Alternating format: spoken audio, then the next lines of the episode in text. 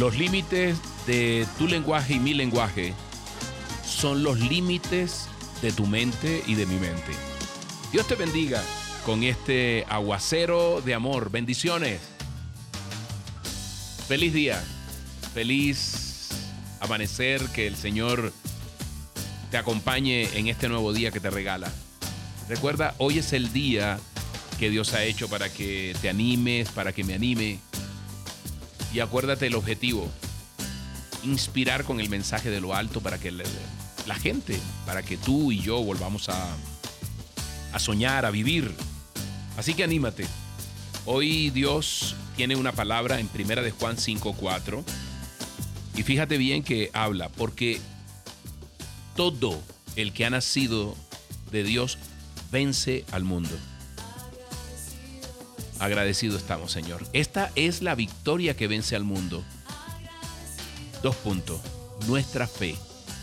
Wow. Porque todo el que ha nacido de Dios vence al mundo.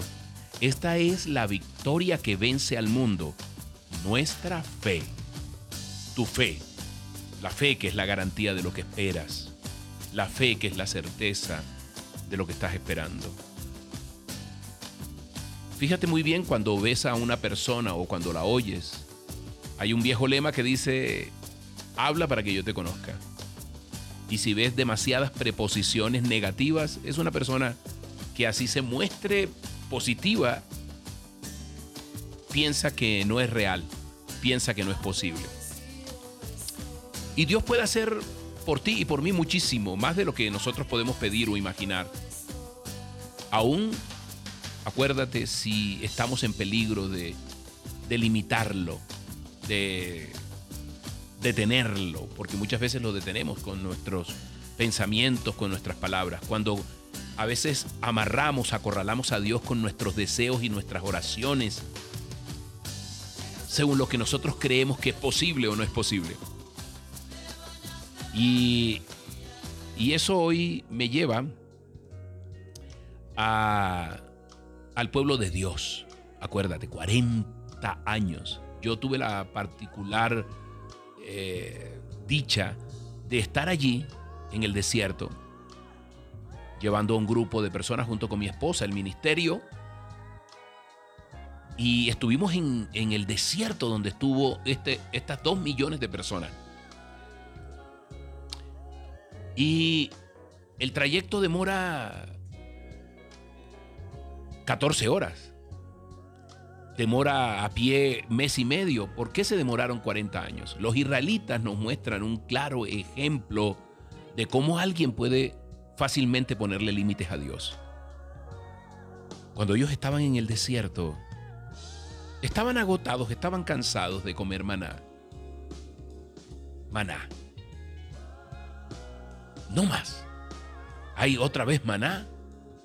La ingratitud del ser humano. ¿Y qué hace Moisés? Dice, bueno, eh, les voy a prometer carne.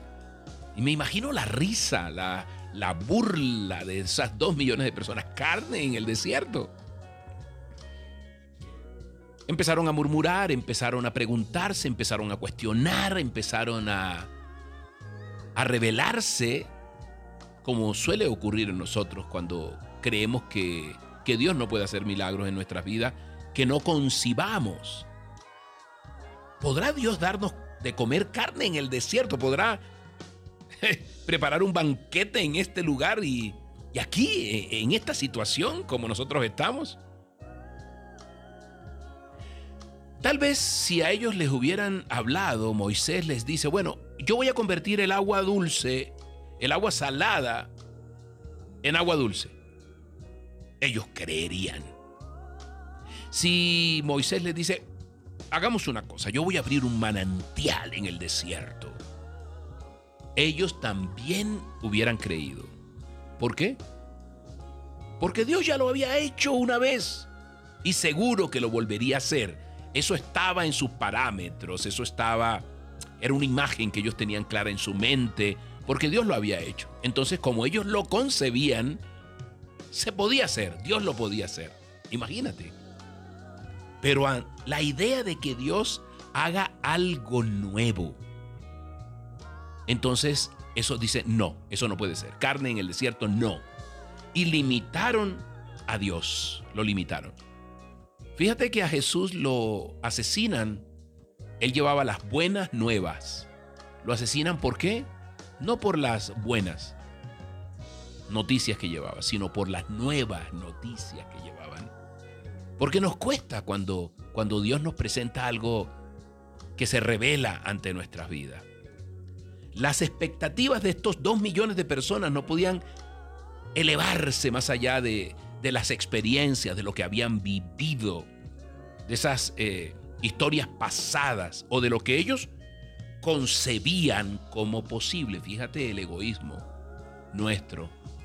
Si yo no lo creo, si yo no lo pienso, si no cabe en mi cabeza, Dios no es capaz de hacerlo. ¡Wow! Perdónanos, Jesús. Y es allí donde Dios le hace la pregunta a mi tocayo Moisés. ¿Habrá algo difícil o imposible para mí? Así que ahora yo te mostraré lo que voy a hacer. Les voy a dar a esta gente carne, carne hasta que ya no puedan realmente más. Comerán tanta carne que sobrará y se saciarán. Y así fue. Dios cumplió, Dios lo prometió, tú lo sabes. Éxodo del capítulo 16, puedes ir allí y lees en Éxodo. Y Dios cumplió esa promesa. Ese pueblo nunca antes en su vida hambriento había visto tantas cosas. Hambriento no, porque tenían el maná, tenían agua, tenían eh, suficiente alimento. Pero tenían una ingratitud y una esclavitud en el corazón impresionante. Nunca antes habían visto tantas codornices juntas. Eran miles y miles de codornices. ¡Wow! Dios nos sorprende. Hoy Dios nos llama a que no nos limitemos. Otro versículo en Isaías dice que no limites, que ensancha tu mente, las carpas, la carpa de tu, de tu establecimiento y habla de manera figurada de nuestra mente. Por eso hoy Dios te reta, te desafía a ti y a mí a, a creer que Él todo lo puede, incluso aquello que tú no concibes, aquello que yo no concibo. Por eso hoy es un tiempo de orar realmente con, con nuestro Dios, con quitando el orgullo de lo que yo no puedo pensar, lo que yo no me alcanzo a imaginar. Entonces Dios no lo puede hacer. Wow, qué limitados. Señor, perdónanos, Dios, Padre Santo. Dile, te alabo, Dios, hoy te alabo en este día. Perdóname cada vez que te limito, Dios, por mi concepción de la vida, por mi concepción de lo que es o no es posible. Y a veces me cuesta muchísimo, Señor, pensar que tú eres el gestor de tantos milagros, Dios, en la vida. Porque yo todo lo calculo y lo comparo con lo que puedo entender, con lo que puedo comprender. Entonces, lo que no cabe en mi cabecita, en mi pensamiento, Dios, yo lo desecho. Y por eso es que tal vez no suceden tantos milagros en mi vida, Dios. Porque tú quieres que ensanche la carpa, que ensanche mi vida, que ensanche la forma de pensar. Hoy incluso te limito en mi manera de orar. Porque ¿cuántas veces te he pedido cosas que ni siquiera me he alcanzado a imaginar? Nunca, Dios, o muy pocas veces. O si lo he hecho, lo he hecho una sola vez y después he desistido porque he dicho, Dios, ¿qué va a hacer eso? Imagínate. Hoy precisamente quiero volar, Señor, con mi imaginación hasta donde no es posible, Dios. Llegar hasta las barreras, hasta las fronteras, sin límites, Dios, de lo que nunca me he atrevido a imaginar. Hoy Dios te pregunta, ¿Qué es lo que has deseado y que has desechado por miedo o porque no ha cabido en tu cabeza? Pídeme, llámame, toca. y si está conforme a mi voluntad, lo daré.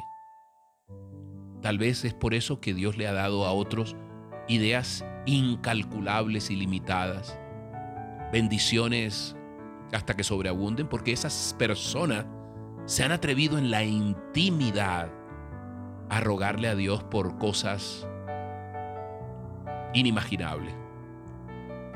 Hoy, amado Padre, te alabamos, te bendecimos, te damos gracias, Dios, por desafiarme, dile, por retarme a pensar lo, inimaginable, lo incomprensible. Tú eres mi socio y me invitas a pensar en grande, Dios, porque cuando tú me invitas, tú pagas, Dios. Grande eres, Señor, grande, grande eres. Yo hago lo posible y tú haces lo imposible, Dios.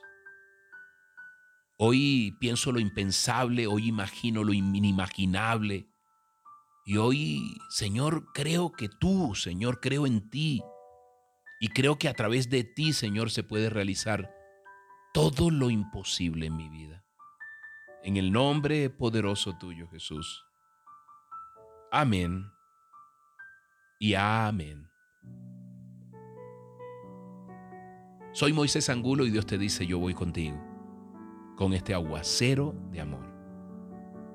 Dios te bendiga grandemente. Sigue orando allí por todos los deseos, todas las promesas que Dios te dio y que por acción o por omisión dejaste de soñar con ellas. Hoy piensa cuán, cuántas cosas grandes olvidaste, desististe. Hoy piensa cómo son tus palabras de bendición o negativas. Ora allí con el Señor. Que el Señor te dé la nuevamente la ilusión de soñar en grande para ti. Dios te bendiga grandemente.